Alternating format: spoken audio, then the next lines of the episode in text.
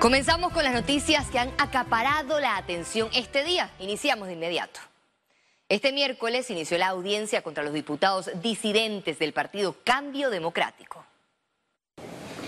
El proceso ante el Tribunal de Honor y Disciplina comenzó con los alegatos del abogado Carlos Carrillo, defensa de los diputados Yanivel Ábrego, Nelson Jackson, Mercedes Galvez y Hernán Delgado. Yo no veo ni bases procesales ni de fondo para que esta revocatoria de mandato siga. Más aún cuando en los dos años anteriores habían votado por el PRD. Los diputados apuestan a que la expulsión debe ser rechazada y archivada. Sin embargo, la Fiscalía argumentó que ya fueron presentados todos los elementos de convicción que acreditan las faltas al estatuto, luego de votar por el perredista Cristiano Adames para la presidencia de la Asamblea Nacional.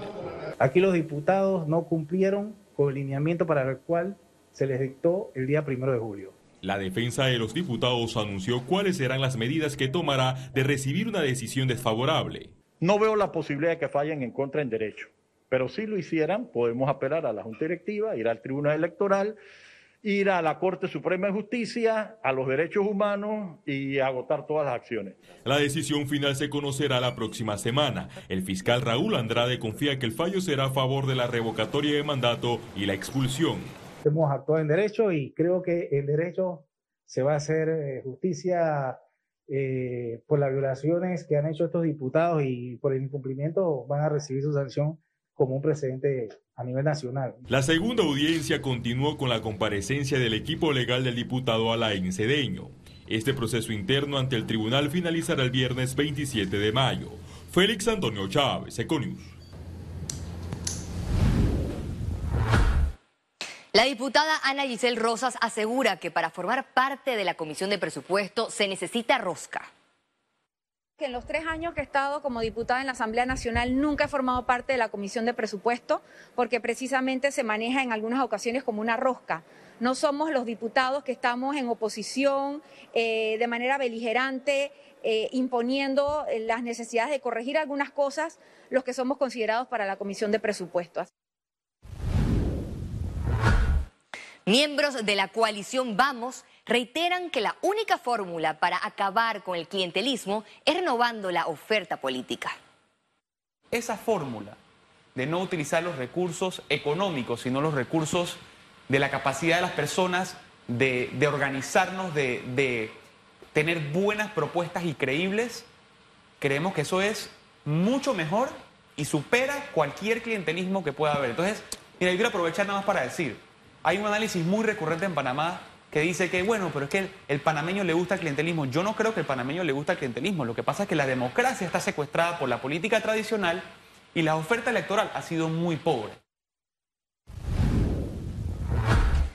El sistema de salud de Panamá está preparado para hacerle frente a la viruela del mono, así lo dio a conocer el ministro Luis Francisco Sucre. Sí, sí, de hecho, una vez que se detecte el primer caso, ya tenemos una instalación preparada, estamos preparando otra instalación de salud para llevar o aislar a aquellas personas. Eh, y no es porque la enfermedad sea mortal, sino porque tenemos que evitar eh, eh, un, contagio excesivo también en las personas. De que va a llegar a Panamá, si ya dijeron que hay en Colombia, ya tenemos en Perú, no me extraña Panamá siendo un país de tránsito, siendo un país turístico, que en algún momento vayamos a tener algún caso. Lo importante es que podamos reaccionar rápido. Mi bus habilitará en los próximos meses entre 100 y 150 buses para mejorar la frecuencia de unidades. Nosotros esperamos que desde que lleguen las primeras piezas, en tres semanas, de aproximadamente ahí a 10, dos meses, podamos entonces habilitar unos 50, 100 buses más y al cabo del tercer mes ya podamos tener los 150 buses que necesitamos para regresar, digamos, donde estábamos. Actualmente, como está la demanda, con, que nosotros podamos regresar a tener unos 100, 150 buses más, estamos donde estábamos hace, digamos, un año atrás. Panamá es sede de la versión número 39 de la Comisión Interamericana de Mujeres de la Organización de los Estados Americanos, que se realizará hasta el 26 de mayo.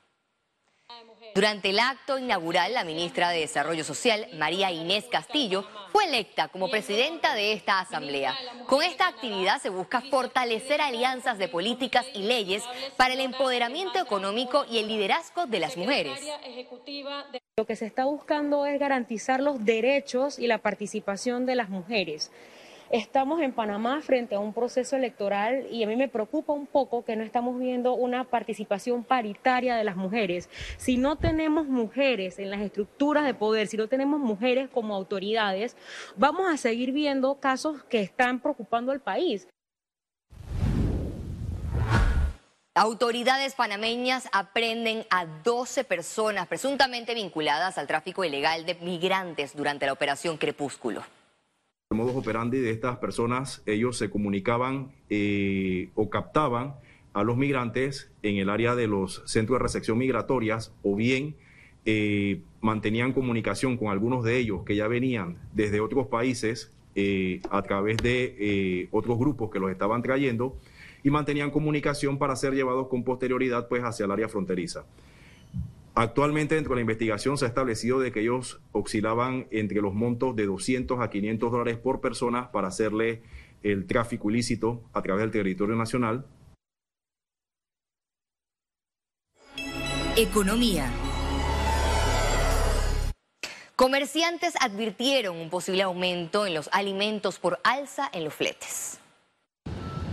Vendedores y distribuidores de Merca Panamá manifestaron su preocupación ante la incesante alza en los combustibles. Explicaron que el sistema de transporte de tierras altas Chiriquí les notificó que se verán obligados a incrementar los fletes de alimentos, un factor que se traducirá en aumento del precio final de productos. Han hablado desde 1.25 a 1.75 el quintal. Es mucho para nosotros y por eso en estas previas conversaciones hemos acordado tratar de darle a conocer a las autoridades, de darle a conocer a la comunidad eh, el efecto que está teniendo el combustible en el transporte de alimentos. No es algo que ya sea sustentable, sino que se está afectando, eh, el, vamos a llamarlo, el sistema de transporte de estas personas y se le hace ya un poquito más difícil. De esta cadena de afectaciones no escapa el sector industrial. La cadena de suministro está siendo afectada definitivamente. Eh, el sector privado definitivamente está a la vanguardia. Eh, nosotros como industria debemos proveer y asegurar, eh, valga la redundancia, la seguridad alimentaria del país. A esto, el gobierno confirmó que analizan medidas de mitigación por el combustible. Vamos a iniciar con el sector transporte público para poder entonces buscar los recursos que nos puedan dar la, oportunidad de hacer una cobertura también de la parte comercial. El presidente ha solicitado a la mesa que también se haga el estudio y también a la mesa, en la mesa participa el MEF para que tal vez no al mismo precio que, pero también a la población se le pueda dar un alivio a través del combustible, pero eso hay que tener un poquito de paciencia. Mientras se concretan los paliativos, el consumidor percibe como consecuencia aumentos en los alimentos. Ciara Morris, Econews. Gobierno Nacional evalúa extensión del Vale Digital hasta diciembre de este año. Nosotros en este momento estamos evaluando en la Comisión Interministerial del Plan Panamá Solidario la continuación del mismo para presentarle las recomendaciones al señor presidente de la República para que él evalúe y tome la decisión que será anunciada próximamente. El canal de Panamá se reportó afectado en el tránsito de gas natural licuado por la guerra entre Rusia y Ucrania. Una menor recaudación es la consecuencia que ha provocado la guerra en Ucrania para el canal de Panamá. A nosotros nos ha impactado con una reducción importante en el volumen de tránsito de gas natural licuado. La razón para ello es el hecho de que Rusia era el principal proveedor de Europa de gas natural licuado. Y este es un combustible que se usa para generación eléctrica y múltiples aplicaciones. Entonces ahora lo que ha ocurrido es que parte de la producción de los Estados Unidos, que normalmente hubiese encontrado mercado en Asia, pasando por el canal de Panamá, se ha desviado para ir de los Estados Unidos para abastecer el mercado europeo. Se trata de 90 millones de dólares que la Vinto Oceánica dejó de percibir en los primeros seis meses de su año fiscal 2022. Se ha compensado parcialmente con otros tránsitos, pero sigue siendo un elemento muy dinámico que solamente utiliza la esclusa Neo. Y hay mucha demanda en Europa y por lo tanto los precios están mejores allá y hay, eh, han optado por utilizar esa ruta eh, hacia allá y eso es pérdida para el canal. Pero sin embargo, con los incrementos y demás que se están planteando en este momento no debiera haber un gran problema en suplantar lo que calculo yo son alrededor de unos 80 eh, tránsitos en el año que se pudiesen perder de gas natural licuado debido justamente a esa desviación hacia los mercados de Europa. Esta guerra puso al canal a buscar nuevas alternativas. En términos de tonelaje, en abril transitaron 1.6 millones de toneladas de gas natural licuado, una cifra alejada de lo estimado para ese mes, en el que era el negocio en mayor crecimiento de la institución. Ciara Morris, Econews. Este miércoles instalaron el Centro de Investigación de Innovación Educativa, Ciencia y Tecnología. Este centro tiene como objetivo promover el desarrollo de conocimientos en el Instituto Técnico Superior Especializado, es decir, ITSE. En el acto tomó posesión la primera junta directiva del centro conformada por representantes del ITSE, el Ministerio de Comercio e Industrias, el Consejo Nacional de la Empresa Privada, las industriales, la AIG y universidades de Panamá.